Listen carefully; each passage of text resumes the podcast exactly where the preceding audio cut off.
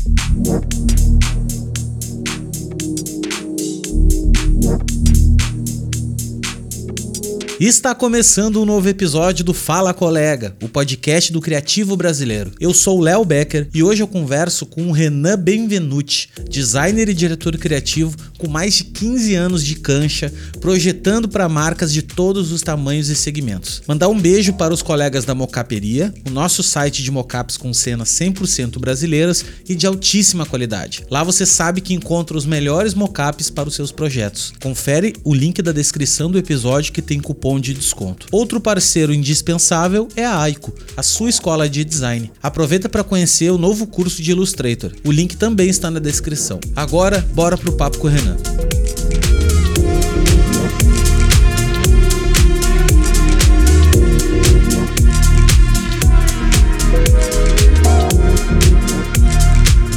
Renan Benvenuti, muito obrigado, irmão, por ter aceito estar aqui nos estúdios do Fala Colega, nos estúdios da Rede Mundial de Computadores, que é a internet.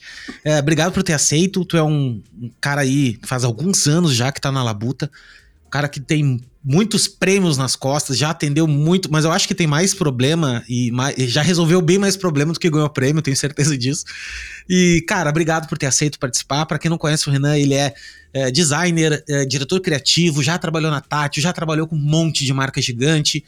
E, cara, vai nos contar agora exatamente como chegou a fazer tudo isso.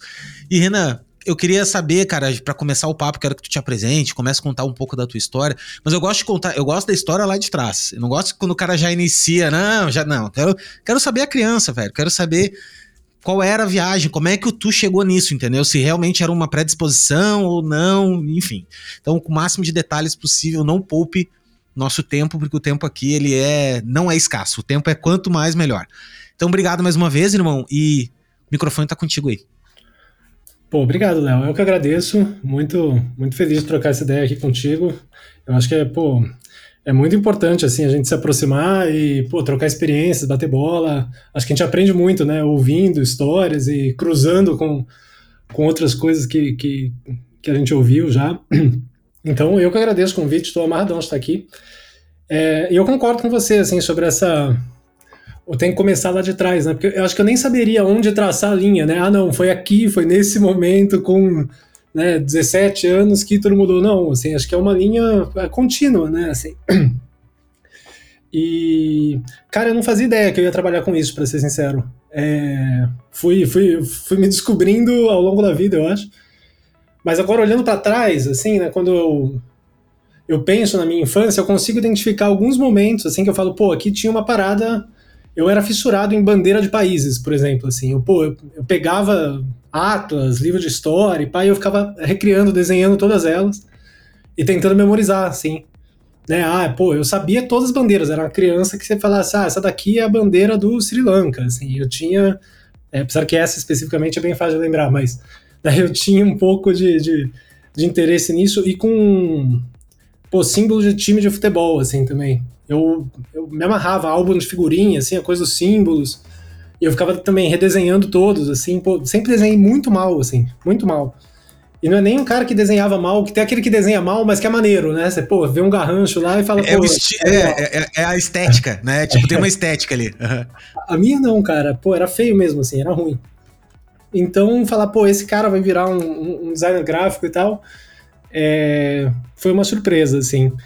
Eu eu acho que eu comecei um pouco cedo as coisas, né? Eu fui uma criança um pouco precoce, acho, porque eu fui mais ou menos alfabetizado pela minha avó em casa, minha avó era professora. E aí quando eu entrei na escola, sei lá, no pré-primário, nem sei como é que chama hoje, mas uma coisa do tipo, eu já sabia ler, já sabia escrever e tal. E aí quando eu pô, fui para uma escola, né, uma escola séria, sei lá, começar a escola efetivamente no primeiro primeira série, é, me pularam para a segunda série, assim.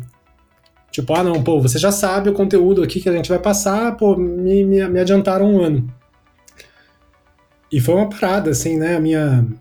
Eu lembro que o dia que eu cheguei em casa, pô, tinha. Minha família tinha feito um bolo, tinha uns balões, assim, era tipo, ah, caraca, que maneiro, a criança que pulou um ano e tal. E, pô, foi muito ruim isso para mim, assim. Sendo bem sincero, eu não. não né, se, se rolasse isso com meu filho, assim, eu não ia pular nem a pau, assim. Eu ia falar, não, eu entendo o apelo, né? Um ano a menos de mensalidade, uma promessa ali de, pô, meu filho é inteligente, né? Você fica orgulhoso. Mas é muito ruim, porque aí eu, pô, era na segunda série ali o mais, mais novo, mirradinho, com a, pe, pe, né, com a peça de nerd, sofria bullying pra caramba, assim. E. Enfim, então isso para mim foi um pouco ruim. Mas depois eu me encontrei, assim, mudei de escola, mudei de bairro. Aí quando você muda de escola, fala, pô, agora eu não vou mais sofrer bullying, agora eu vou ser o bullyingador, né? Assim, sei lá como fala, o buller, né? Assim, eu vou me, me reencontrar. agora você é o buller. É... E uma coisa muito importante para mim nessa época também, eu joguei basquete a minha vida toda, é, até, sei lá, os 18, 19 anos. E joguei, pô, federado em alguns times, assim, no Monte Líbano, no São Paulo. E, e acho que isso me fez muito bem, assim, de ter um contato, a coisa da dinâmica de equipe, a coisa do esporte, de.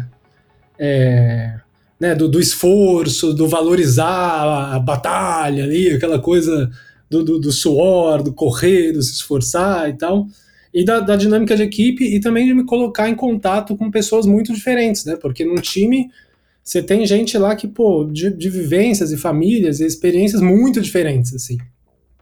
Que te tira da bolha do, pô, aqui é só a escola, que é uma galera que né, vive mais ou menos o mesmo mundo que você.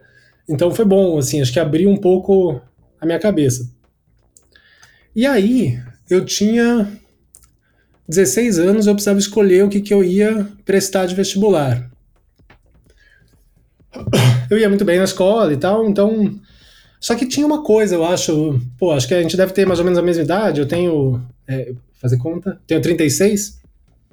Eu tenho. Cara, eu passo exatamente o mesmo pensamento. Eu fico assim, eu tenho 37 agora. Eu vou fazer 38 agora em outubro. E eu, toda vez que, que, que idade eu tenho, eu não sei se eu tenho 37, sabe? é real isso, cara. É, é, louco, velho. O cara tá é, eu não esqueço o ano que eu nasci, assim, tudo bem. Não, não, o ano é agora... e, o ano, e o ano é meio isso que tu tava dizendo, né? Tipo, ah, eu sou 85. É. Então eu lembro da turma de 85. Ah, os caras do 84, 86, né? Então tinha Exato. esse clima de idade. E aí, eu não fazia a menor ideia, assim, do que, que eu ia prestar na faculdade, e eu acabei prestando duas coisas muito diferentes, assim. Eu prestei Ciências Sociais na USP e Publicidade na SPM, ah, aqui em São Paulo. E acabou que eu passei nas duas e falei, pô, vou fazer as duas. Vou fazer as duas. Aí parei de jogar basquete nessa época, porque não ia dar mais, pô, já tava no banco, não, já, vi, já tinha entendido que eu não ia virar um jogador. E aí falei, não, vou focar no estudo então. Aí fazia SPM de manhã e ia pra USP à tarde. Depois de um ano a parada ficou insustentável, assim, né? Porque você não dá, não dá conta de, de estudar as duas coisas. Eram universos um pouco até conflitantes, assim. Depois de um ano e meio eu, eu, eu parei a USP. E acho que tinha uma, uma coisa, assim, do, do nosso tempo que se você é uma pessoa, pô, você gosta de de ler, de escrever, de filme, né, de, pô, de arte, você é uma pessoa criativa, entre aspas, assim, pô, você vai trabalhar com publicidade, era uma coisa que era meio, você vai prestar publicidade, pelo menos, né, assim, é o que você vai estudar, é o seu, é, eu acho isso uma coisa muito ruim do Brasil, né, essa coisa, ah, não, é uma criança criativa, pô, ela tem que fazer publicidade, assim, não sei como é que tá hoje, mas no meu tempo eu via muito isso. E eu acho uma baboseira, porque você pode né, ser um engenheiro super criativo, um, um, médico super criativo, acho que não... Tem uma coisa, tu já parou pra perceber que aqueles amigos que tu tinha na infância que desenhavam, né, os caras nada a ver, os caras foram por outro caminho, que às vezes nem, nem tem nada a ver com criação, né, cara, isso é meio louco também, assim, eu conheço várias pessoas que desenhavam tri bem na minha época, e os caras hoje são médicos, o outro é não sei o que, não, não tem nada a ver, meio que é um estigma que tem isso, né, de de que o cara desenhar. E também tem a que tu, se tu não souber desenhar, tu não pode ser designer ou tu não pode trabalhar com criatividade. Né? Sendo que nada a ver. Eu também acho que não tem relação, né? É, eu estaria ferrado. Se eu dependesse, pô, do, do eu também. meu Porra, desenho pra, pra, ganhar dinheiro, eu estaria passando fome, com certeza. Assim. É... E aí, enfim, resolvi, tinha que escolher qual das duas seguir. Aí tinha uma questão financeira, assim, né, pô, da minha família ter, né, ter feito um esforço de pagar a SPM, que era caro, hoje deve ser muito mais, mas na época já era caro. E eu falei, pô, eu vou, vou acabar isso daqui, né? Já, já pagou um ano e meio, assim, agora eu vou. Não, não vou jogar isso fora. e depois eu volto para ciências sociais, então. E aí nesse tempo, no terceiro semestre, assim, eu comecei a trabalhar. Eu ainda tinha, não tinha nem feito 18 ainda. Então não fazia, pô, menor ideia da vida, do mercado, do eu comecei a trabalhar num lugar muito ruim, assim, eu tive uma experiência, meu, meu primeiro estágio foi, foi uma péssima experiência, assim.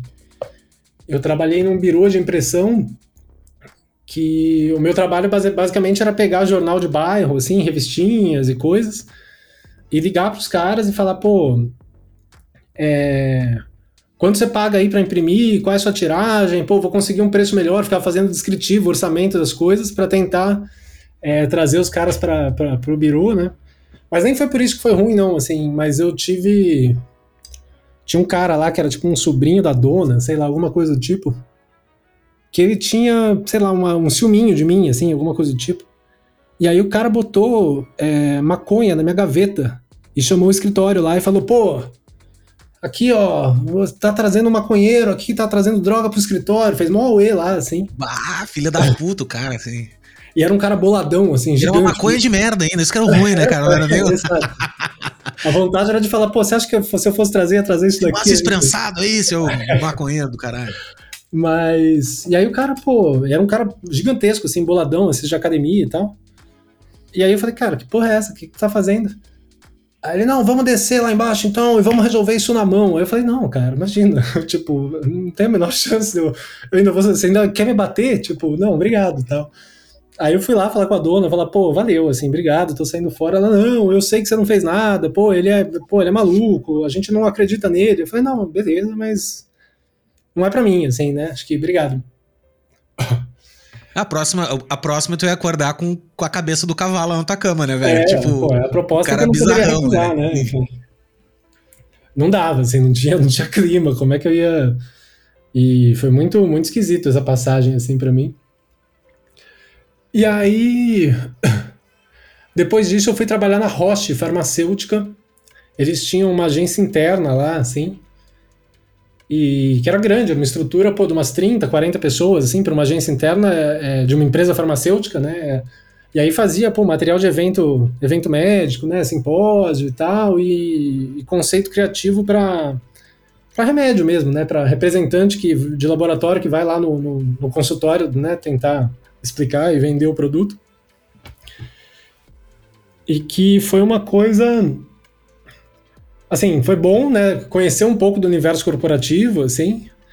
Eu ganhava muito bem pra época, assim, era um estagiário, só que era na indústria farmacêutica, então eu via meus amigos tentando alguma coisa em, sei lá, eu ganhava é, 200 nessa, nessa agência da maconha aí, e aí fui pra, pra Roche, pô, ganhando um pau e 200, assim, e aquilo na época eu falava, cara, eu era estagiário rico. ganhava mais dinheiro. Tava rico, velho, tava rico, no fim de semana era o patrão da, da, da, da festa.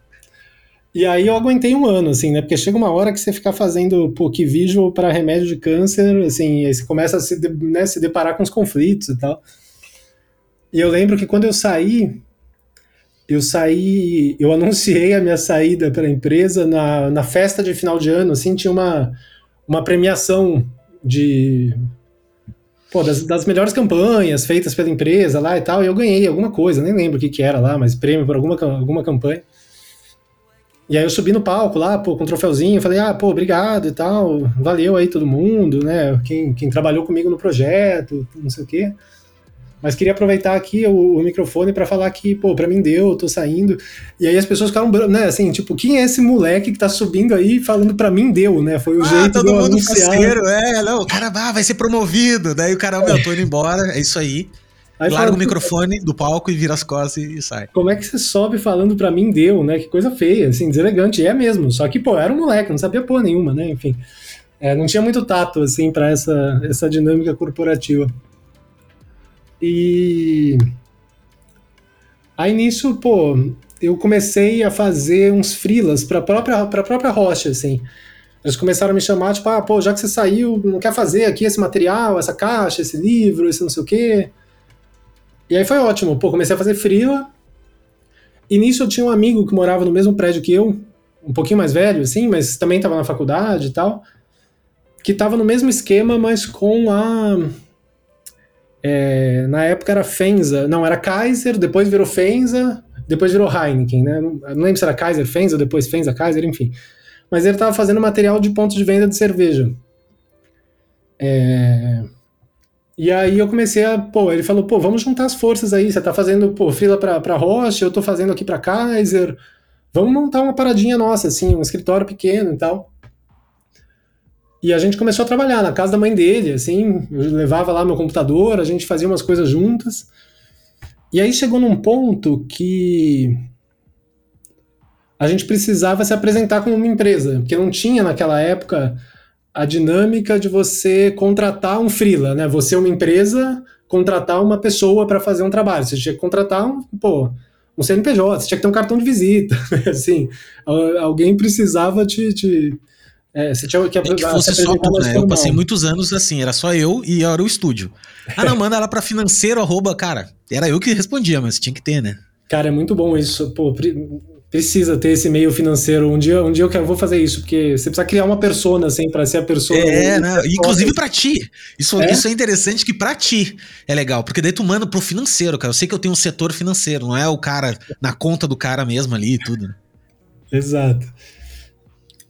E aí a gente, pô, alugou uma salinha, assim, em cima de um, de um supermercado que tinha perto da nossa casa, assim, de um, daqueles mini extra, extra bairro, extra faixa, sei lá.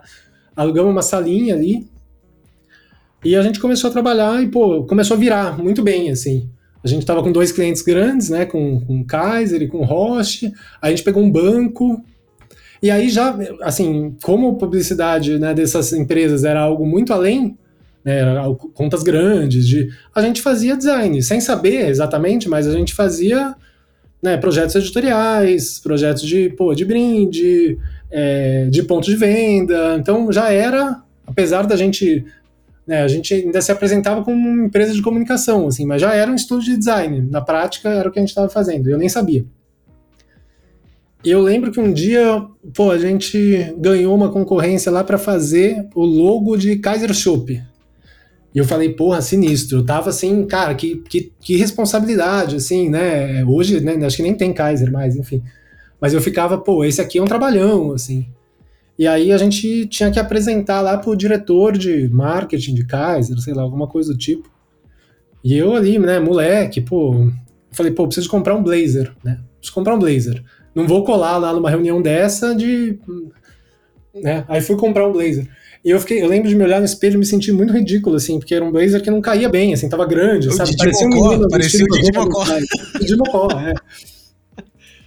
Mas eu tinha, né, pô, que, que ia, enfim.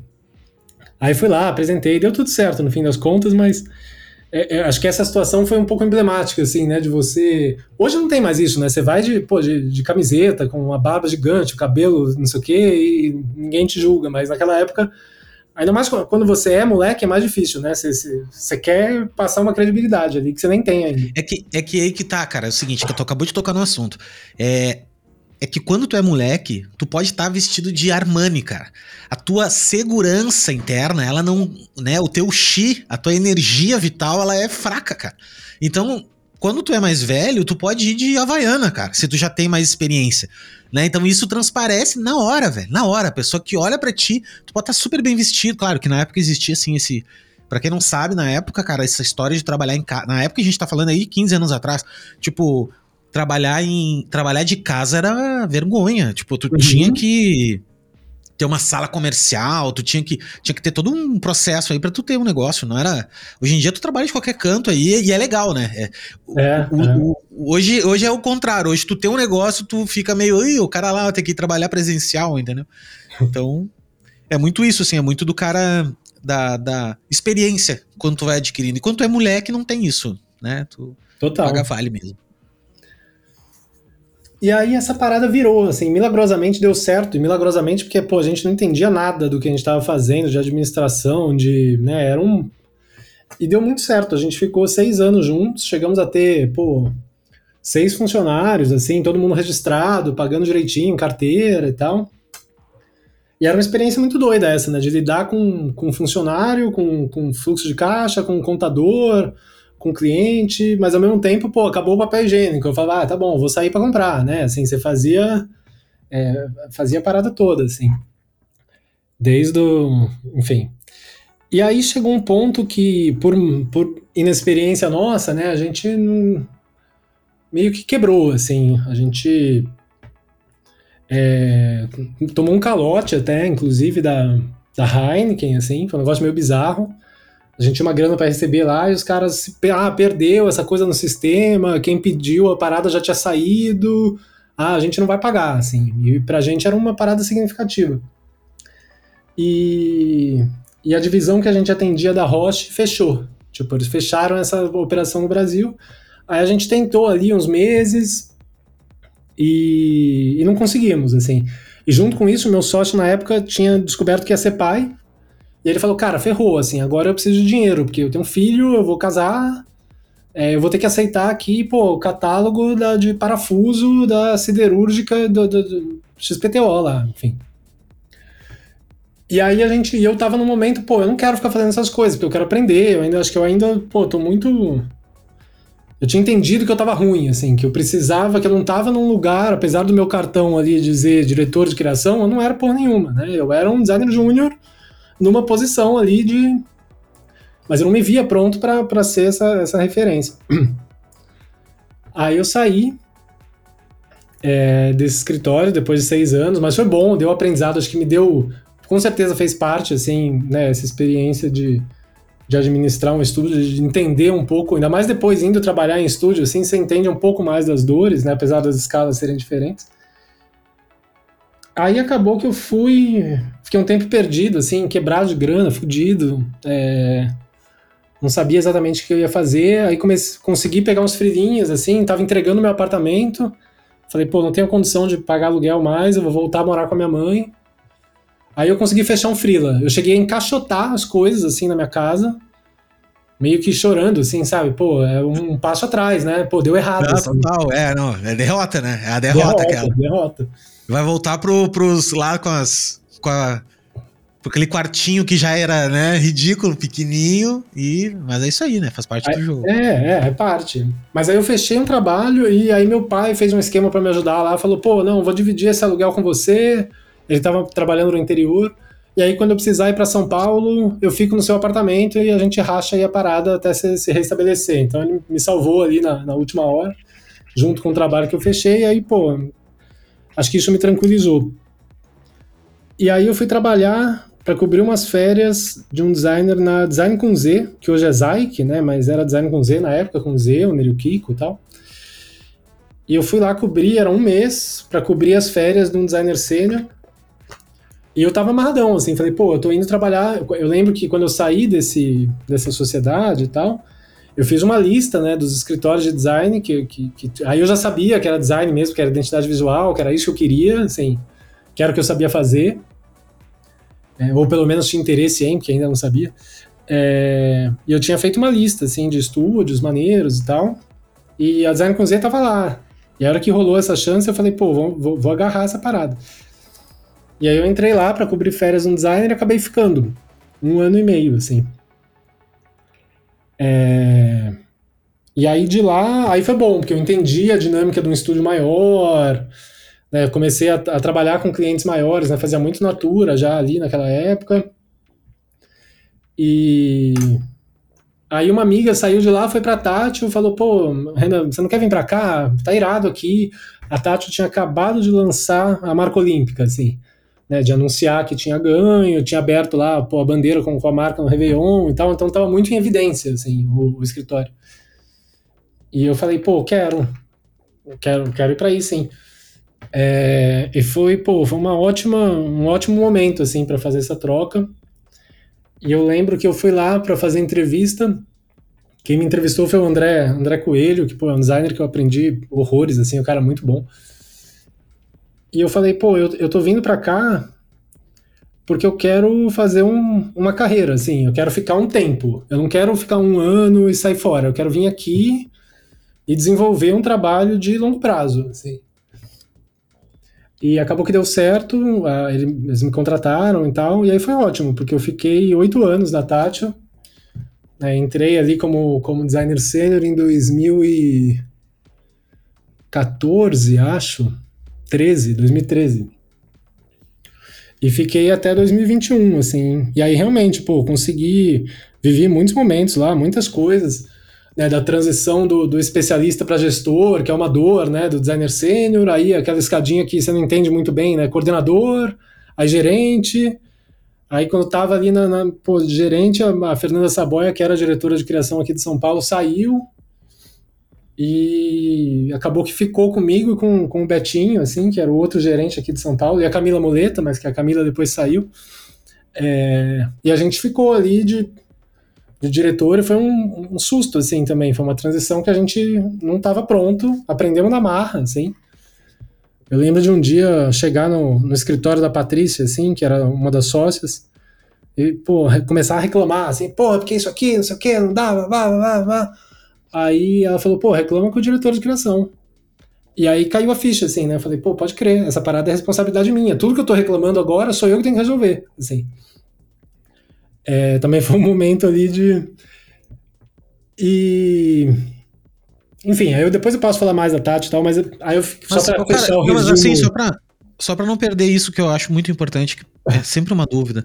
Como é que foi para ti essa mudança, cara? De o cara que sentava a bunda e trabalhava e produzia e criava as paradas para virar um gestor de pessoas e gestor de projetos e é, como é que tu fez essa transição e como é que foi assim a, a, a experiência de puta que pariu, agora não sou eu mais que boto a mão, e como é que eu vou conseguir fazer as outras pessoas fazerem? É, é, é um desafio isso, né? Como é que tu passou por isso, assim? Cara, é muito difícil, assim. É... Mas acho que as mesmas. Sei lá, eram uma.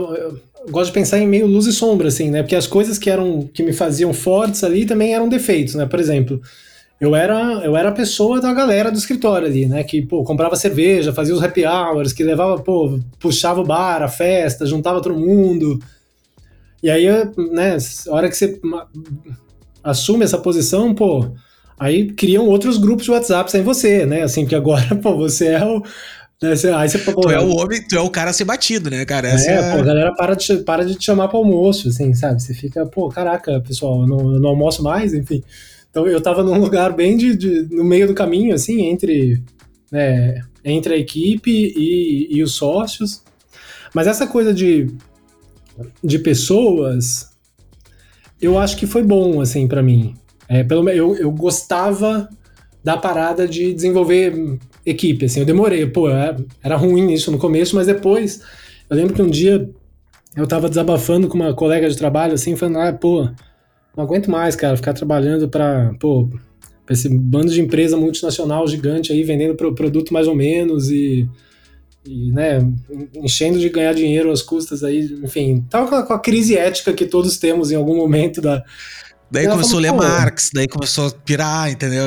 É, lembrando que eu tinha feito, né, é, ciências sociais, então já tinha, já tinha lido bastante. Sim, Essa tinha, formação tinha, era muito importante. É. Né, eu já tava tinha. ali, tava ali adormecida.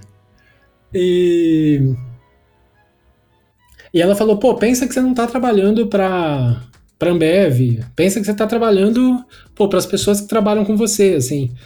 E aí eu achei aquilo muito maneiro. Eu falei, pô, legal. A hora que eu começava a ter crise, eu olhava para dentro, assim. Falava, não, pô, eu tô trabalhando para tornar um ambiente no escritório aqui mais legal, a vida pô, das pessoas melhor, para ver se eu desenvolvo aqui alguma coisa, ver se eu consigo fazer uma coisa do jeito diferente.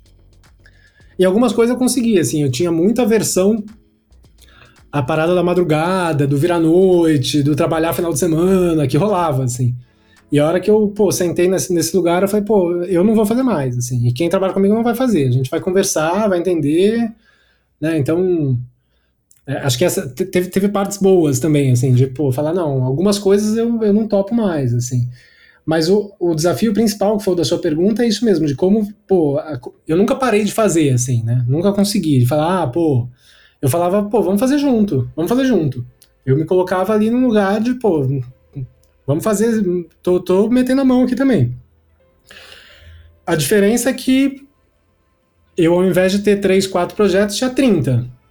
Então eu fazia uma parada meio tosca, rapidão ali, juntava umas referências, desenhava umas coisas rápidas, assim, né, escrevi um, eu sempre gostei muito de escrever, acho que isso me ajudou muito, assim, enquanto designer também. É, aí escrevia conceito, escrevia textos e, pô, jogava para alimentar, assim, né? Mas era difícil, porque aí tinha hora que, pô, não, você sabia que não, a equipe não, não tinha chego onde você queria. Aí você falava, pô, legal, se eu fizer, isso vai gerar um mal-estar. Né? Porque, ah, pô, eu tô aqui ralando há três, quatro semanas, fazendo a parada, e chega o cara lá, dois dias antes da apresentação, e refez todo o meu trabalho, não levou o que eu fiz. É, então é, é, era difícil, assim. Tinha horas e que. E também tu não podia levar uma parada que tu não acreditava também, né? Então tu ficava, né? O que, que eu vou fazer agora? É, é esse, isso para mim que, particularmente, sempre foi a dificuldade. Foi sempre assim, de tipo, cara, não, então tá, eu vou deixar rolar um pouco, porque daqui a pouco eu tô sendo meio perfeccionista demais, vou deixar rolar. Aí rola, daí, puta merda, não tá tão bom. Ou não tá. Mas eu aprendi, na verdade, que assim, nunca vai ficar igual o que tu faria ou vai ficar mais, melhor ou vai ficar pior. Igual não vai ficar, né? Então tem que aceitar meio isso. E eu acho que também vai muito também da tua equipe, né, cara? Se tu trabalha com pessoas mais talentosas, assim, que, que, que tem um tino, tu troço é legal, mas também se tu trabalha numa equipe na qual ela tem umas, alguns déficits ali, né, de, de aí é, mas enfim, é, é, esse papel de gestor é complexo, né, cara? É bem Não, complexo. E eu acho que tem, tem uma coisa também de você entender que às vezes não é né, nem melhor nem pior, é um outro ponto de vista, assim, que não é o seu, mas que também não tá, né, não tem necessariamente uma escala. Mas essa coisa da equipe é muito importante mesmo. Eu adorava, pô, montar equipe, assim, contratar o processo todo. Eu, eu, eu passei a gostar muito, assim, de entender a dinâmica. Pô, já tem uma pessoa que é muito boa nisso, uma outra que é nisso, tá faltando alguém mais ou menos com esse perfil né, de tentar montar uma equipe completinha, assim, redonda, porque eu sabia que era o que ia me ajudar, assim, que se eu não tivesse uma equipe, uma equipe boa, mas eu acho que esse foi um dos motivos também da, da hora que eu cansei, assim, falei, poxa, eu quero uma outra dinâmica de trabalho, porque você é responsável pela parada toda, né, você tem lá 30 projetos que você é a pessoa que se sair errado, né, que sai ruim, que o Fred ia pegar o telefone e falar, pô, eu vi aqui a parada, que, que, que merda é essa, né, só que às vezes você não tinha estrutura adequada para aquilo.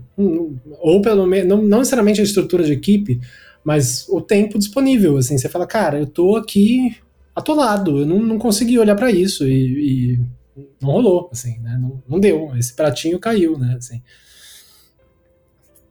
Que é, que é o business, né? Na verdade, é, é o business de criação, é esse, né, cara? E principalmente em players grandes que nem a Tati, ou sei lá, Ana Couto, ou agências maiores, assim, que que, que, que, são grandes empresas, que tem muito projeto ao mesmo tempo, e acaba rodando, rolando isso, né, cara? De essa cultura um pouco, né? Não, não, não eu não vejo que... que... seja um defeito, tanto é que tem várias empresas. Eu, tra eu trabalhei, não, mas eu já conversei com vários profissionais de várias empresas, e sempre é assim, sempre tem isso, assim. Chega um momento que, meu, não dá. Né? É a dor do crescimento, e, é. e tu não consegue escalar o negócio a um ponto de que tu tenha uma qualidade absurda em todas as pontas. Eu acho que as grandes agências mundiais, inclusive globais, assim, né? É, quando tu vê. E também sofrem com isso, porque tu pega umas putas umas agências, tem gente lá trabalhando também que passa por isso. Então é parte do jogo, cara. Essas perdas acontecem no meio do caminho aí, né? Então. Eu acho que em qualquer profissão, na real, também, né? Se tu pegar qualquer profissão, tem isso, assim. Chega, chega, tem, tem coisas que um advogado às vezes deixa passar. Tem médicos lá que, porra, meu, daqui a pouco o cara esqueceu de dar um remédio lá um dia lá, pra, entendeu? Sempre, sempre tem um, um, uma quebra no processo. É ser humano, né, cara? Não, não é robô. Pô, tem, tem erro, né? Tem, é normal, é isso. Tem, eu, pô, já fiz muita cagada, já, tô, já passei por situações assim ruins, de, por, por coisa que eu fiz errado mesmo, assim. Falei, pô, isso aqui. Só que você aprende, né? Assim, você tenta não, não repetir. E acho que esse lugar do do escritório que acaba ficando um pouco no meio do caminho, né? Porque você não é uma boutique que você tem lá, pô, seis pessoas incríveis e você faz aqueles projetos muito finos, né? E que poucos projetos, poucos clientes com custo fixo baixo, mas você também não é parte de um, de um grupo WPP mundial que, pô, vai te bancar quando você estiver ali num, numa dificuldade, que já tem uma escala, uma metodologia né, a Tati ainda era uma empresa, é, agora não mais, mas enfim, era uma empresa familiar, assim, tinha 100 pessoas, é, mas 100 pessoas é um negócio que é caro para manter pra caramba, não dá para você manter fazendo só trabalho fino, você precisa pegar um monte de coisa para manter essa estrutura. Mas também não é, pô, tenho 500, sabe? Que aí dou conta de fazer um monte de coisa, dá para escalar, você fica ali no, num limbo, assim, né? No, no meio do caminho, que é difícil, eu acho. e que de 100 pessoas, na verdade, 20 eram da criação, né? Tipo, os outros 80 era muita galera de administração, muito produtor gráfico, muito. E a Tati tem muito disso, assim, né? De produção gráfica foda, né? De, de, de ter, ter isso, né? Enfim. Mas tá, e aí, cara, como é que. Como é que quando é que rolou que tu resolveu sair? Foi 2001? Uh, 2011? 2021? Não, eu entrei, é, 2021. Pô, foi. Eu a pandemia. Que... Foi tipo meio que. Exato antes de eu sair, eu tinha passado é, um tempinho trabalhando em Paris, assim, atendendo, tava atendendo Danone, e aí fui trabalhar de lá um tempo, eles até tinham uma ambição de montar um, uma operação lá e tal, e eu fui fazer esse teste, foi muito bom para mim, assim, porque eu trabalhei, eu, trabalha, é, né, eu tinha um apartamento lá, mas eu trabalhava é, duas ou três vezes por semana do escritório da Danone. E eu dividia a minha bancada de trabalho, assim, era a VP de marketing, o diretor de marketing e eu, global, assim. Então a parada me deu uma outra visão, assim, de estar do outro lado, de entender o que é uma reunião com conselho, com, com board, com CMO, o estresse que é, assim, você participa de discussões, quer queira ou quer não, né, no café, na mesa, você entende muito a dinâmica, assim, isso é muito importante para mim. E e foi um projetaço esse de Danone, assim, é, muito difícil de implementar, porque a gente estava fazendo sistema de embalagem para o mundo inteiro, né? Então tinha dificuldades de fazer embalagem para o Japão, para a Romênia, para a Rússia, para a Turquia, para o Brasil, para a Argentina, para o México, e eu ficava ali na linha de frente com esse, com, essa, com esse povo todo, né? Tentando implementar uma coisa única, assim. Foi, pô, foi um grande aprendizado para mim isso, assim, de estar do lado do cliente e de estar nesse lugar é, global, assim, né, de trabalhar com coisas do mundo todo, que me, interessava, assim, é, é, é, legal você trocar ideia com, pô, entender sobre a cultura, cultura, entre aspas, né, assim, mas sobre parte do, do, do comportamento de tal país e tal, entender como que o design vai, vai materializar aquilo, é, e aí eu voltei para o Brasil Aí pandemia, coisa toda, né? Fechou, enfim, parei, paramos de ir para o escritório e tal. É, mas eu continuei à frente dos trabalhos internacionais, assim. Eu tinha virado a pessoa dos trabalhos é, que, que tinham essa, essa natureza, assim, né? Trabalhos por uma facilidade com a língua, é, então caiu um pouco no colo, assim, porque era uma junção de fatores que, naquela época, eu era o diretor que tinha mais facilidade de conduzir uma, uma reunião, um workshop, um call, enfim, com, com em outro idioma. E, e aí mudou muito, né? Assim, pandemia, ficamos trancados em casa, achando que ia ser uma coisa rápida, né? Três, quatro, cinco meses vai passar. E eu acho que todo mundo refletiu, assim, né, sobre a sua relação com o trabalho, a sua relação com as pessoas. Você tinha muito tempo, você era obrigado a pensar nisso, né? Você estava com medo de morrer, medo de perder alguém da sua família, né? Ficando estressado com o trabalho, com política, com. Enfim, era um cenário Pô, eu acho que é, é bizarro bem, bem, gente... é, foi bem caótico, né, cara? Foi eu te digo caótico, que foi, e foi e foi muito de catarse, todo mundo sofreu uma catarse de alguma forma. Todo mundo, cara, não teve ninguém que saiu de assim, todo mundo mudou para um lado. Foi pro assim, brotou alguma coisa ali. Pode ver, cara, eu, eu falo, eu por mim, em 2000 e, e um pouquinho antes da pandemia também rolou isso. Comecei a produzir conteúdo, comecei a ver pra pandemia e aquilo ali potencializou a história, acabei migrando um pouco minha, minha carreira, assim, para ir pra educação e coisas que eu já gostava de fazer, mas eu, né, tava naquele clima do. do e, e, e, é louco isso, realmente, cara. Porque tu ficava pensando em morrer, né, cara? Isso, isso é uma outra visão da vida, assim. Tu ficava, meu, posso morrer, cara. Então eu não quero mais isso, né? Se eu, se eu não quero é, mais. É. Tipo, tipo, os. Isso eu acho que. Isso, isso eu acho uma opinião que eu tenho não que eu ache positivo, mas eu acho que outros países que sofreram uma guerra, por exemplo, eles têm muito mais evolução nesse sentido do que nós, que não, nunca passamos por uma guerra. Porque normalmente guerra, cara, é o que, é o que viveu, né? O Brasil, o mundo todo viveu como se fosse um período de guerra. E isso amadurece de, depois que passa o, a, a, coisa ruim, né? Essa, o, o, que sobra, tu fica mais forte, né, cara? Então tu, tu tem, tu cria essa consciência diferente. E, pô, tu pega a Europa, por exemplo, passou por um monte, até os Estados Unidos, enfim, vive nisso, né? Então o Brasil não, o Brasil sempre foi, ah, e, todo mundo de Havaiana, feliz, né? E quando rola isso, ninguém se. É. Porra, foi, foi foda, né? Eu acho que a gente ainda nem entendeu a, o tamanho, o quanto, quanto isso nos, nos moldou, assim, sabe? Não tô falando nem que a gente melhorou ou que piorou, mas teve um foi um trauma, assim, né? Teve um impacto é, na sociedade como um todo, assim. E acho que no Brasil, né, eu, eu lembro de conversar com pô, alguns amigos que, que moram na Espanha e tal, e no começo lá foi muito sério, né, começou lá, assim, eu falava, putz, enfim, começava a ver as notícias, né, da Itália, da Espanha, da França e tal, e só que depois, assim, seis meses depois, diz, não, pô, a gente já tá podendo ir aqui num bar e tal, só que tem que ser na calçada, mas, pô, a gente já tá saindo de novo.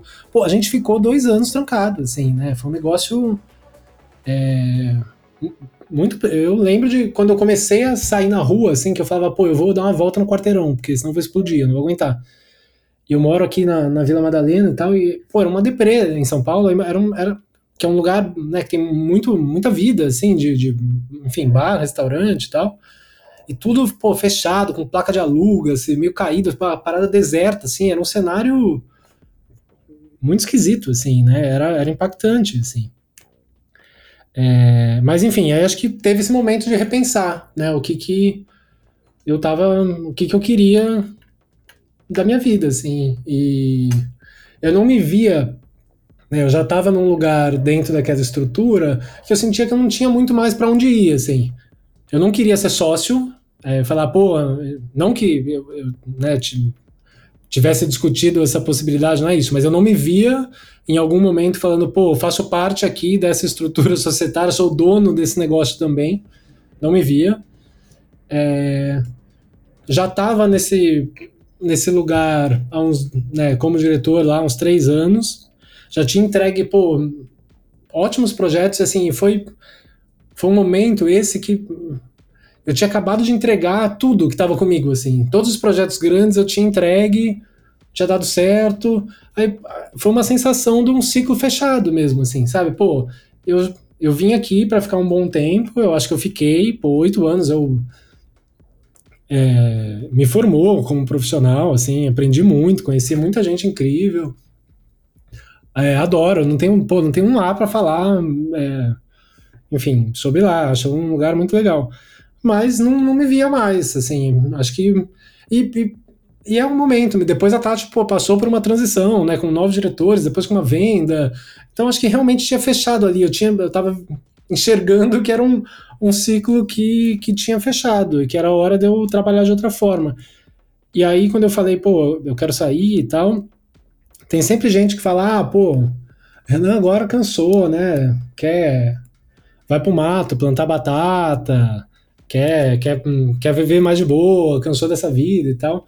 E é um negócio que eu acho que a gente tem que desmistificar também, né? Porque eu não tava saindo para trabalhar menos, não. Assim, eu trabalho, pô, eu trabalho muito, assim.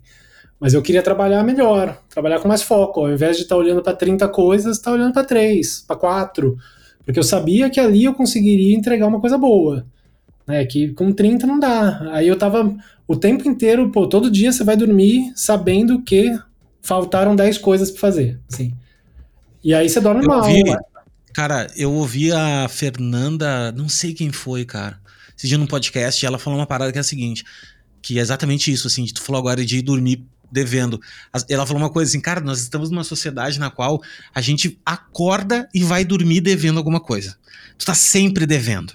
Tipo, é uma sensação de dever, né? E, e eu acho que quem trabalha, quem tá num cargo de direção ou tá num cargo que é tu mesmo sozinho agora, né? Tipo freelancer ou enfim, é uma sensação que tá sempre com a pessoa.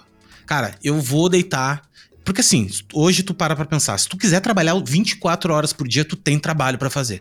Tu sempre tem trabalho, sempre tem coisa para entregar, fazer, melhorar, seja coisas para ti, seja ideias novas que tu tem para cliente, para é infinito, cara. Então, quando tu entende isso, tu, é, fica muito mais difícil por um lado, porque tu tem que ter uma maturidade de opa, para aí, meu, eu vou ter que dividir o meu tempo. Eu vou ter que chegar às sete horas e deu, acabou, não vou mais. Eu vou lá ler um filme com minha mulher e, meu, tu tá pensando na história, né? E, e, isso é uma, é uma dificuldade, eu acho até, né? Que a gente vive mesmo, cara. essa história de, ah, trabalhar home office é muito legal. Eu trabalho de home office há muitos anos e, e sofro com isso, até hoje. Até hoje, assim, às vezes eu, eu fico sofrendo, tipo, ah, tô ali. Ou, ou, tem dias que tu tá esgotado, porque tu não consegue ter essa todo dia trabalhar 12 horas. Eu adoro trabalhar, mas todo dia cedo. Tem dia que eu não consigo, velho. Tem dia que eu levanto e, porra, não consigo. Sento aqui, fico a atenção completamente dispersa, não faço porra nenhuma. Aí tem outros dias que, porra, vambora, vambora, clubes, clubes 5 da manhã, assim, sabe? E.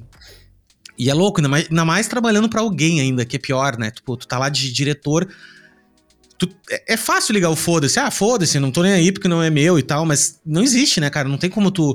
Que nem tu acabou de falar também, né? O envolvimento com outras pessoas, né? Porque daí tu deixa outras pessoas na mão. Não é só. Não é o cliente, na verdade, é, é a tua equipe ali, né, cara? Então. E o meu um, trabalho. Uma maturidade que o cara tem que desenvolver, né? O trabalho tinha virado reunião, né? Eu abria a minha agenda, eu tinha seis, sete reuniões por dia, era uma em seguida da outra. Então não tinha tempo, mas aí você tinha reunião que você falava, pô, vou aproveitar essa reunião aqui que eu vou falar menos e eu vou montar essa apresentação. Mas aí que merda, né? Porque você tá numa reunião, então você não tinha que estar tá lá. Porque você tá usando o tempo da reunião para montar um keynote, pô, você não tinha que estar tá lá, né? Ou não dá, assim, você nunca, nunca tá inteiro no lugar. E aí não dá pra você falar, ah, pô, hoje eu vou ficar de boa. Porque trabalhando sozinho eu faço isso, assim. Acho que eu passei a me respeitar um pouco mais. Tem dia que eu falo, cara, hoje eu não consigo, assim. Eu sento aqui nessa cadeira, abro, né? Você abre o software ali, vê as coisas que você tem que fazer. E não vai, assim, não vai. É uma trava tu física. Não tá na pilha. Assim. É, tu não tá na pilha. Essa é a vontade. Cara, não tô afim. Claro que assim, isso não pode se tornar um hábito, né? Porque senão fudeu. Mas, mas eu acho que é legal o cara se respeitar, assim. Eu acho que isso aí, eu, isso para mim é o que sempre valeu o estresse do não saber se vai ter dinheiro. Porque um freelancer e tal, tu sempre tem essa dúvida, né, que tu não tem quando é empregado. Mas para mim isso vale a pena. Essa liberdade que tu tem de um dia ir no médico. Cara, eu vou no médico. Ou eu vou na academia. Ou eu vou fazer qualquer coisa. E tu não ficar com aquela, né, no celular ali, porra. Ah, o cara tendo que mandar fechar o arquivo que o cara vai fazer. Sabe assim, essa, essa, essa. Que eu já passei muito por isso também. Eu acho que é vale a pena, para mim, né? Não tô dizendo que para todo mundo Não. vale, mas para mim vale também. Ah, vale muito, cara. E assim, tem hora que não tem jeito, né? Tem coisa, pô, tem dia, tem entrega que você não pode se dar o luxo de falar, pô, hoje eu não consigo. Você, então vai sem conseguir mesmo, né? Eu vou passar um café aqui, vou sentar, vou, não tem jeito, eu preciso fazer essa parada, tenho o que fazer, né? Não tenho o que fazer.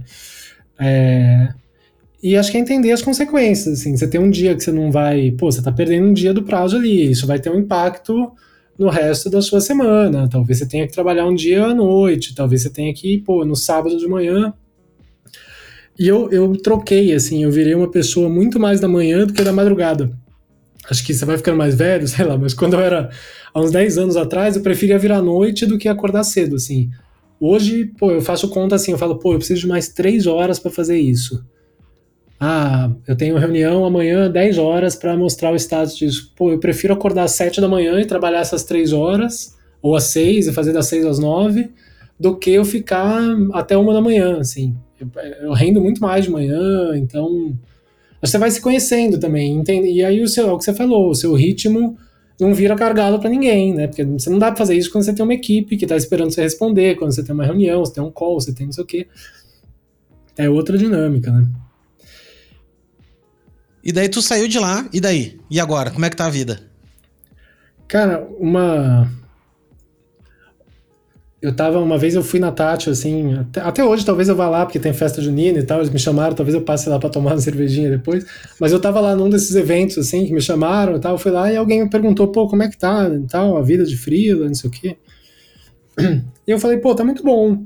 Eu consegui me reconectar com né, com algumas coisas, voltei a cozinhar, que, pô, eu amo cozinhar, falei, pô, tô cozinhando bastante, voltei a ler, é, tô, pô, fazendo, tocando meus instrumentos aqui, é, tô conseguindo ir pra academia, e tô bem, assim, aí a pessoa falou, pô, que resposta pronta, que clichê e tal, não sei o que, que papinho, só que é médio um papinho, porque era verdade, assim, é, era, era aquilo mesmo. Claro, pô, quando eu saí, eu saí em setembro e eu falei, pô, não vou fazer nada esse ano. Saí dia 31 de setembro. Ah, saiu com dinheirinho, pensou, não, vou dar um. Vou fazer um sabático. Nem que seja eu, algum, eu vou organizar. Eu tava muito estressado, assim, eu tava, cara, numa pilha de ansiedade, estresse e cansaço ruim, assim. Eu falei, vou me organizar, né? Vou fazer um portfólio que eu nunca tinha feito, vou, vou colocar alguma coisa no ar e, e vou voltar a trabalhar em janeiro. Vou tirar três meses de férias, entre aspas, mas era também de organização, assim, pô, arrumar aqui a casa, o escritório, portfólio, né, colocar a cabeça de volta no, no, no eixo aqui. E aí, janeiro de 22, eu comecei a trabalhar. E, e aí aconteceu uma coisa, essa, essa, esse momento, essa transição foi ruim, assim, porque eu falei, ah, legal, publiquei o site, aí você faz lá um post no, no LinkedIn, né? Publica o site, manda para os amigos ali um, um, e-mail, pô, dá uma olhadinha. E é só aqui, esperar vir agora. Agora é só esperar o trabalho, André. é, aí, só que aí veio.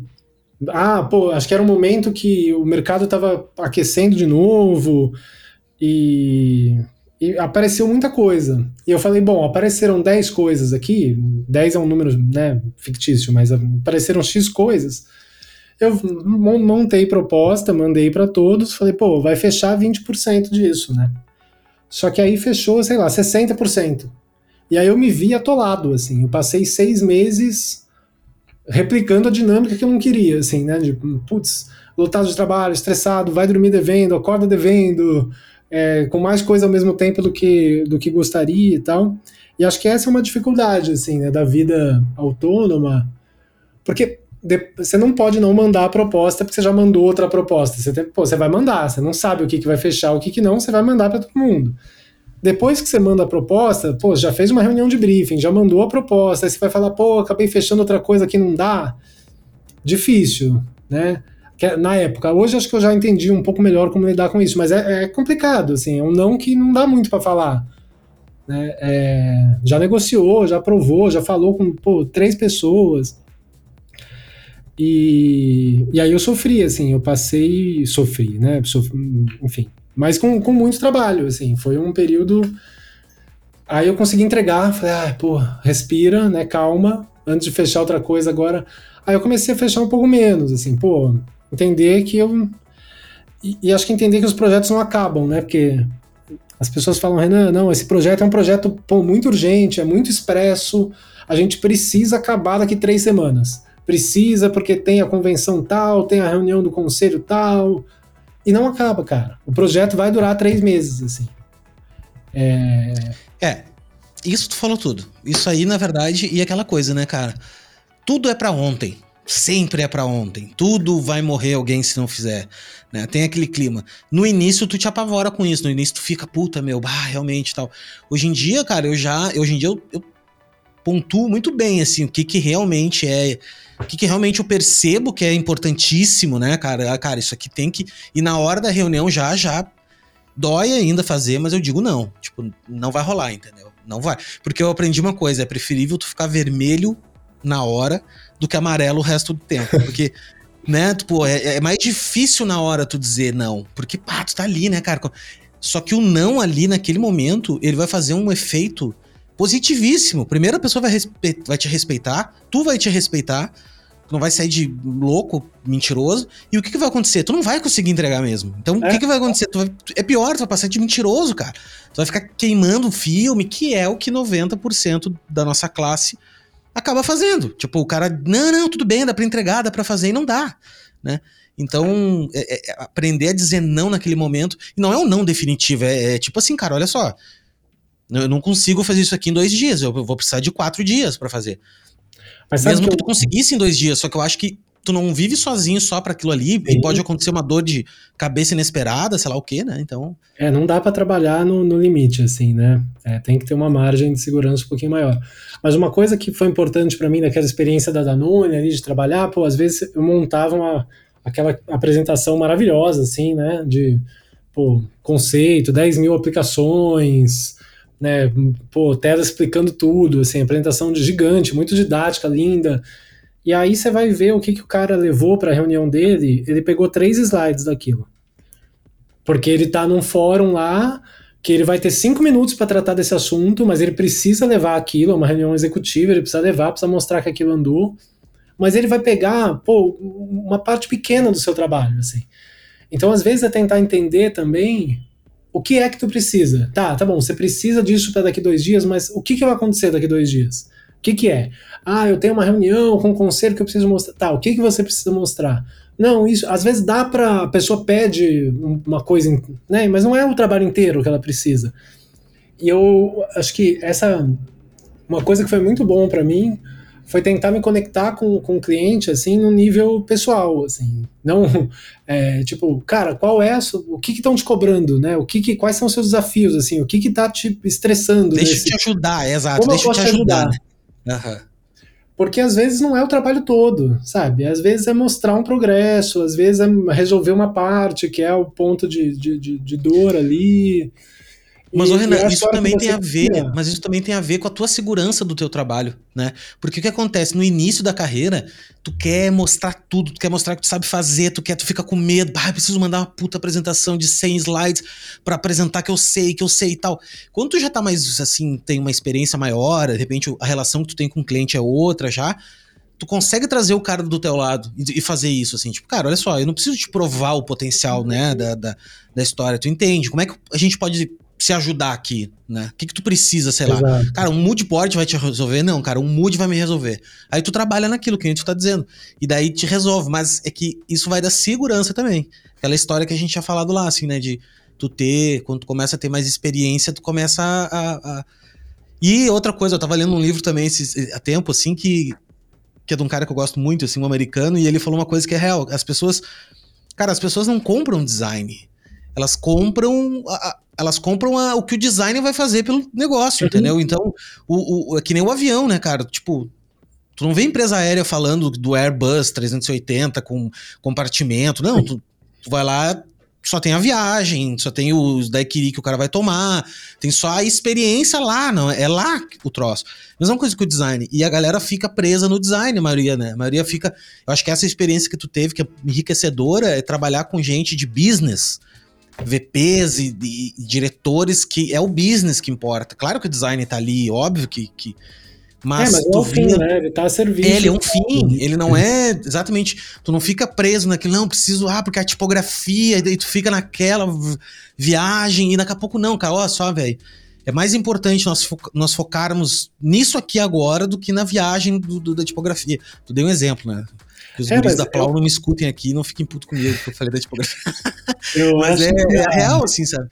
É, tipo, cara, tu fica muito sonhando. E que nem quando tu vai para cliente ficar falando de, de design, de Bauhaus, de ah, porque o Gestalt. Não, cara, qual é o teu objetivo de negócio? Como é que eu posso te ajudar a, ganhar, a, a resolver isso, né? Será que, é numa, será que é uma embalagem? Será que é.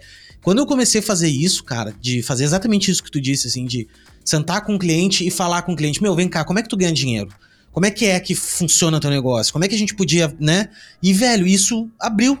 Abriu totalmente, porque os problemas que ele tem, às vezes nem é tanto de design, mas eu poderia ajudar por uma habilidade que eu tenho em outra área, né? Então, e daí tu vira realmente um solucionador, um, um, resolvedor de problema, né? Eu acho que essa, essa facilidade que o criativo tem de ser criativo mesmo, não é só criativo de desenho, não, é um criativo de né, de ter lido um monte de coisa, de estar tá ligado uhum. no que tá uhum. rolando.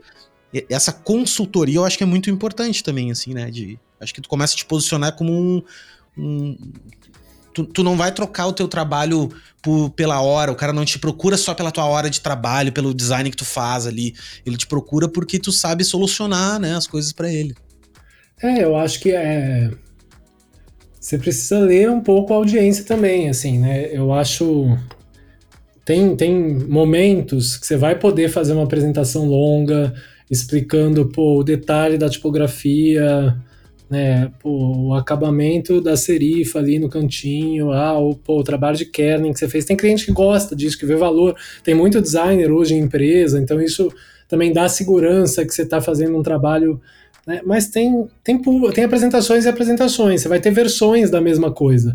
Você vai ter a completa, você vai ter aqui é mais focado em tal coisa, você vai ter aqui é prática. Assim, pô, eu vou ter 15 minutos para falar sobre esse assunto lá. Não dá para falar da, do, do, detalhe aqui, né? E acho que eu, eu, eu vi algumas apresentações, assim, de escritórios é, escandinavos, assim, aquela coisa E, e eu, me, eu tomei um choque, assim, porque é uma apresentação muito pragmática, muito pragmática. Assim, pô, você me pediu uma parada, é assim, tá aqui, pô, capítulo 1, a parada, sabe? Oito slides e acabou. E arranca assim, com o logo já. Não fica contando é. história. É tipo, cara, aqui, ó. É isso Pô, aqui. E às vezes no. Pô, eu acho que no, no Brasil, como a gente ainda tem uma dificuldade de, de se vender. De, de que as pessoas entendam o valor do que a gente está fazendo, isso por culpa nossa também, né? Nossa, enquanto designers, assim, de não ter explicado, de não conseguir explicar, ou de não se conectar né, com, com, com os objetivos da, da, da pessoa do outro lado a gente precisa mostrar muito, precisa mostrar trabalho, assim, você, pô, você, o cara te pediu é, uma embalagem, aí você está fazendo, pô, camiseta, caminhão, sacola, uma loja, um é. stand mostrando Display, Tu já faz a loja do cara, tu já faz tudo. É, é, assim, que legal. Pô, maneiro, quando dá para fazer isso, acho incrível. Você mostra o potencial, como a ideia pode expandir e tal. Mas não dá para tirar o foco também, assim, sabe? Acho que tem um lado que aí começa a ficar uma parada muito fantasiosa, assim. Às vezes o cara fala, putz, mas isso aí tá mu é muito longe da minha realidade. Aí parece que você é um lunático também, né? É, que, que, que você tira o foco do que, do, do, do, que foi pedido, né? Assim. E a gente, pô, eu acho que a gente trabalha muito, assim, a gente tem essa coisa de, de muita ideia, de querer expandir o briefing toda hora, é, é, ótimo, mas também eu acho que é um pouco um sinal de, de maturidade, assim, do da, dessa relação coisa, do que está contratando. Não, exatamente. E outra coisa, uh, o, ninguém dá valor a algo que não conhece e não entende. Ninguém uhum. dá valor a isso, né? Daí o que acontece? Quando tu vai para um cliente que ele não sente aquela dor, por exemplo, vou dar um exemplo pra ti, ah, cara. Uh, o cara tem um logotipo lá que, puta, meu, é horrível o logotipo. Só que é uma puta de uma empresa lá, faturando milhões e tal. E, e aquilo, cara, pra ti é um problema. né, né, como técnico, designer e tal. Daí tu vai querer fazer um rebranding pros caras lá, por exemplo, e os, não tá claro para eles que é o problema deles, isso. Não é claro. Aí vamos dar o um exemplo que eles têm uma embalagem lá, que agora um concorrente fez uma nova embalagem, e essa nova embalagem tem uma abertura diferente. Tem uma... Aquilo lá tá doendo neles, aquilo uhum. lá eles, tá claro para eles que é um problema. Então, assim, às vezes a gente quer vender o logotipo, o rebranding da história toda, que é maravilhoso, que vai ficar lindo no nosso portfólio, e ficaria lindo também, eu acho. Só que o cara não vai dar valor para isso e ele nem quer fazer isso. O que ele quer, de repente, é uma embalagem nova, porque o concorrente dele, ele vê o problema. É real para ele, ele vai dormir com aquela coisa, né, a dor pensando. Então, eu acho que essa percepção nossa de designer, a gente tem que ser mais empresários e pensar mais como empresários, assim, né? Estudar um pouco de economia, né, cara? Estudar um pouco de business mesmo, de como é que funciona as coisas. Não só de, de software ou não só de processo de design. Eu acho que quanto mais a gente olhar também por esse lado de negócio, melhor vai ser para nós. Mais, mais alinhado com o cliente a gente vai estar tá, e mais indispensável o nosso trabalho vai ser, né? Dentro do. É o que eu noto, por exemplo, quando eu vejo essas grandes estúdios, ou não só grandes, às vezes pequenos estúdios, fazendo um barulhão, fazendo umas, umas coisas lindas pode ver que os caras estão mega alinhados com o negócio, estão alinhados com o business do cliente. Tipo, o cara foi lá, por exemplo, tem um escritório que eu adoro, que é a Rebu. Sim. E, sim. e eles fazem um trampo lindo, tem um trampo da Nude, que é um maravilhoso e tal. E aí tu vai ver o trampo, cara, uh, é totalmente alinhado com o negócio. Entende? Então, assim, eles estão trabalhando junto com os caras no negócio, assim, sabe? Então, isso é muito poderoso.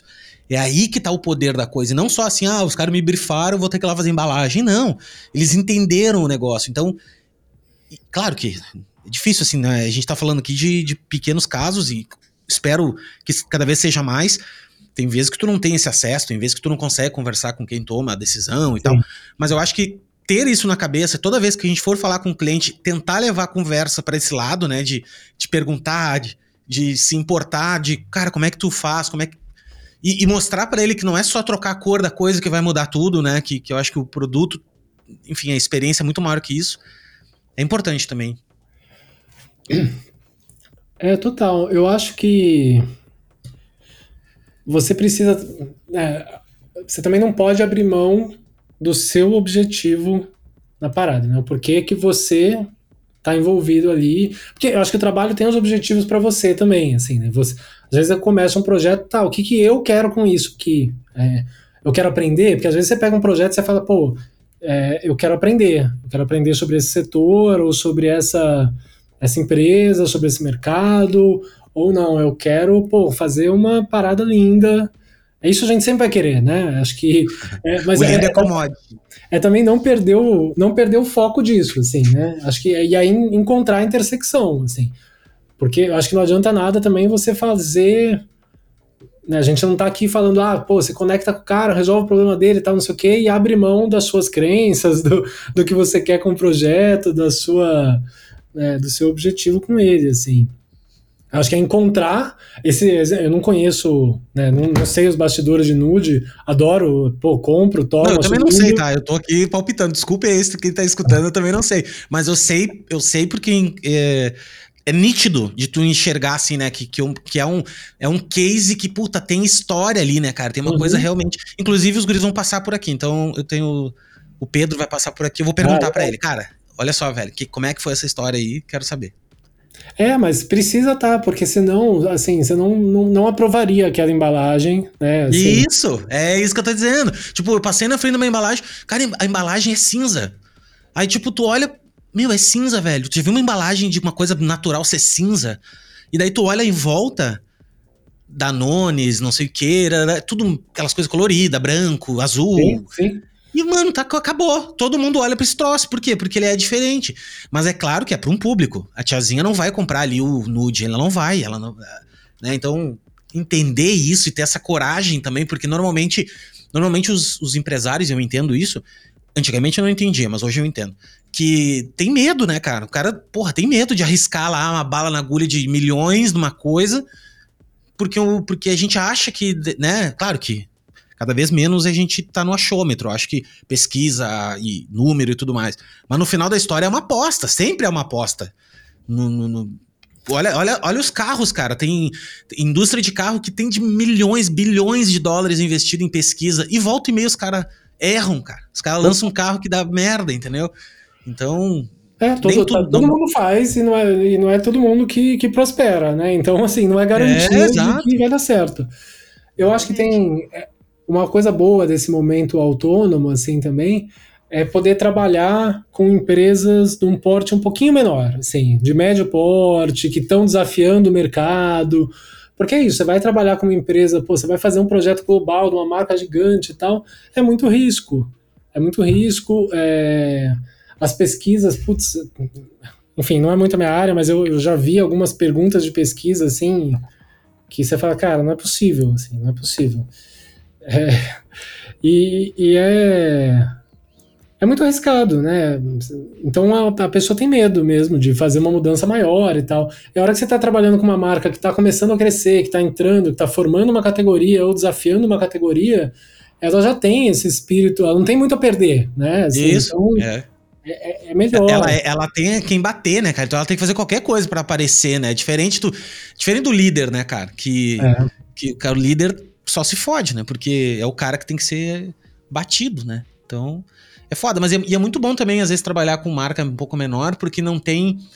É, por exemplo, vai trabalhar com uma Danone ou com uma Nike ou com marcas muito grandes, eles têm mega grids, assim, de, de que tu tem que respeitar aquilo, que tu tem que, né? Então é, é, menos é menos criativo do que parece, né? Tipo, a gente olha às vezes, ah, trampo diferentão, mas não, aquilo lá tá dentro de um, né, de um, de um, de um processo decidido muito acima de ti. Quando tu trabalha para marcas menores, tu lida direto com o cara às vezes, né? Direto com é, enriquecedor também, assim. Eu acho que é, é divertido. São, são, é, outro, é outra vibe, né? É outra Sim. coisa, assim.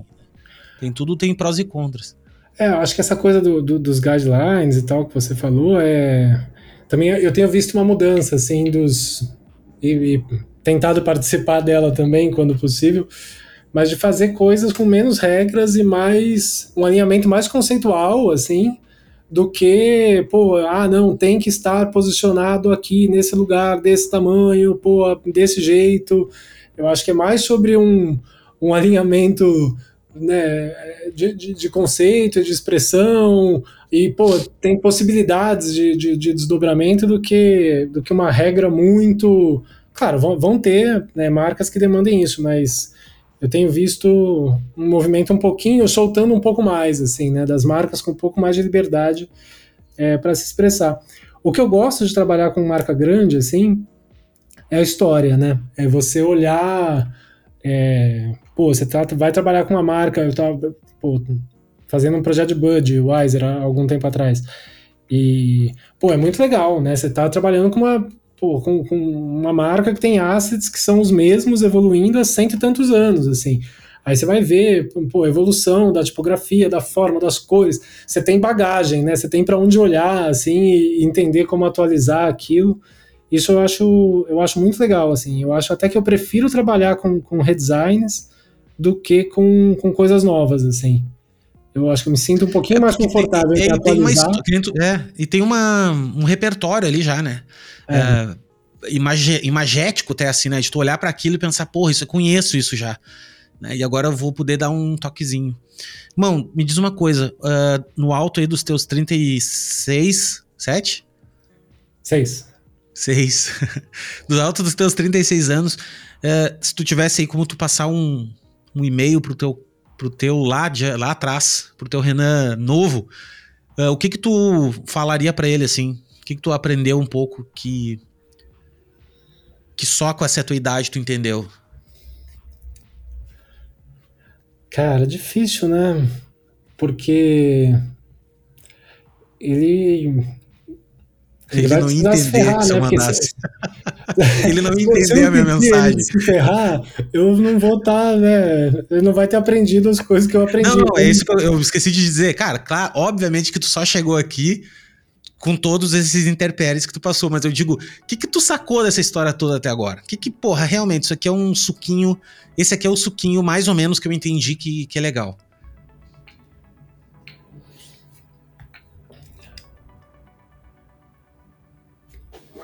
Ah, difícil, bem difícil essa pergunta. Eu acho que olhando para trás, né, as coisas que a gente acha que eram problemões, assim, né? Que eram coisas, pô, que eram muito complicadas e muito decisivas na sua vida e, e, muito importantes e muito relevantes, pô, talvez não seja tanto, assim, né? Eu acho que tem um lado do, pô, vai ficar tudo bem, sabe? Te acalma, vai ficar tudo bem, vai passar, né? É, e eu acho que é isso, é, pô, faz, faz o teu melhor e, e te preocupa menos, assim. É, porque não é Confia é o. Processo, tipo, né? É, não é o te preocupa menos do tipo, pô, larga a mão e não faz nada, né? Foda-se, é, não é o foda-se. Mas assim, faz, né? Foca no que você pode controlar e, e o que não dá, que não tá no seu. que não dá para você resolver, pô, não, não, bota muita energia, não. Faz o seu e, e não estressa tanto. Demorou. Renanzão, obrigado, irmão. A gente podia, pô, ter um cara bom pra caralho de conversar.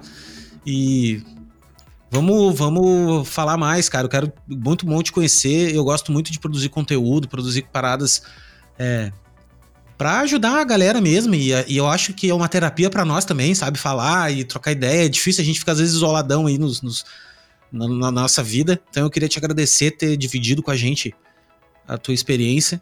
E Obrigado, mano. Obrigado de verdade. E eu queria que tu desse as palavras finais aí para nossa audiência. Não, eu adorei, né? Também sinto que dava para ficar, pô, muito tempo aqui falando. Tô, é, muito bom também trocar ideia com você. Obrigado pelo convite de novo. É, e também eu quero, eu acho que essa coisa de trabalhar sozinho, às vezes você fica muito isolado, né? Perde um pouco de troca. Então esses espaços acho que são muito importantes. E eu gostaria também de, de, de me envolver mais assim com esse tipo de coisa. É, às vezes, eu, eu, sempre tento. Às vezes vem gente, manda mensagem e fala: pô, tô pensando em sair aqui do escritório, virar freela e tal, queria trocar uma ideia com você. Eu fiz isso também. Antes de eu sair, eu também pô, falei com uma, uma pessoa que teve uma carreira parecida. Eu falei: pô, me conta aí, o que, que você acha, como você tá e tal, não sei o quê. E claro, cada vivência é uma vivência, né? Pô, já teve vezes que eu falei: pô, acho que não deveria sair agora. Acho que dá, pô, você pode seguir aí, tem coisa para aprender, para aproveitar. Mas eu fico, fico à disposição, porque eu adoro trocar ideia também, assim. E eu, pô, eu acesso pessoas quando eu preciso. Eu falo, pô, tô com uma dúvida aqui, não sei fazer, ou preciso tomar uma decisão que eu tô, não tenho certeza. Então eu me coloco à disposição aqui, eu porque no que eu puder ajudar, eu tô dentro, assim. Qualquer conversa Cara, eu, eu topo. Tu acabou de falar um dos grandes segredos que eu aprendi na vida também. Que é o de pedir ajuda. Que é o de, tipo assim, velho, a gente tá numa aldeia global de verdade. Que a gente pode se conectar a todo mundo. Tem vezes que eu tô num perrengue, assim, penso, pá, cara, quem é que poderia me ajudar? E às vezes eu mando umas mensagens aleatórias, assim, pra umas pessoas que eu nem conheço e os caras respondem, velho. Respondem, né? é mágico isso. É mágico, isso que é louco. As pessoas, os, e os caras respondem de uma maneira até grata, assim, sabe? Tipo, pô, obrigado Sim. por ter pedido ajuda, velho. Sabe que às vezes a pessoa tá lá do outro lado e, assim, pode ser se level, assim, sabe? Pode ser os caras mais pica muitas vezes, dependendo do que tu tá buscando, na cabeça do cara lá também ele passou por aquilo às vezes. E ele se sente grato em ajudar. Ele fica assim, porra, meu, eu vou. Claro que não é todo mundo, né? Tem gente de todo tipo na vida, né? E, mas, e também outra coisa, não, não, se não der na primeira, tenta na segunda. Sabe? Porque às vezes o, tu manda uma mensagem, o cara não te responde, tu fica, pô, o cara me ignorou. Às vezes o cara não viu a mensagem, cara. Acontece é, muito no Instagram. Perdeu, por algum motivo, pô, veio um monte é, de. É, cara, não é pessoal, o cara não. Exato, é. Dá uma insistida, às vezes, às vezes um pouquinho mais tu, tu consegue. E acho que faça boas perguntas também, né? Assim, pô, você vai mandar uma mensagem para um cara que você nunca viu, não conhece, de outro lugar, de outro país, com outra vivência. Pô, por que, que você tá falando com aquela pessoa, né? Assim, é. o que, que você acha? Porque também quando vem uma coisa muito vaga, assim, tipo. Muito Google, né? É, eu falo. É, tem ah, coisa assim que. Não, tudo aqui, meu. Procura no Google, né, velho? Tem coisa que. É, é não tem muito, pô. assim. É, eu também fico meio puto com isso, assim. Ou, ou aquela coisa assim, e aí, tudo bem? Tá, meu. Porra, já dá o contexto, mano. Já fala o que tu quer, entendeu? Já, e não me manda áudio, sabe? Cara, porra, velho, vamos ir. Então, eh, dar esse contexto é interessante também, assim. Não só puxar papo por puxar papo, sabe? Ah, não, vamos. Acho que tu tem que contribuir também com a pessoa do outro lado, assim. Acho que tu tem que chegar com alguma coisa, né, pra, pra instigar ela também a, a. Pô, peraí, o cara tá realmente querendo. O cara realmente tá com um problema que eu acho que eu posso ajudar ele, né? Enfim. É. Então. Isso aí. Mas, é isso, Mas eu vou deixar aqui marcado. Quem tá escutando aqui, eu vou deixar marcado aqui os, o perfil do, do Renan, site, Instagram, tudo mais. E, meu, mais uma vez, obrigado. Obrigado você que tá escutando até então. Você já é nosso parceiro, meu parceiro aí há 80 e poucos episódios. Deixa um joinha, deixa um like, sei lá o que aí, que tu possa ajudar a, a contribuir. E é isso. Muito obrigado. Renan, não sai ainda. Deixa dar o upload na história, porque senão a gente vai ficar com metade da conversa só. Tá, irmão? Obrigado de coração, tamo junto e a gente se vê na próxima. Combinado, muito obrigado.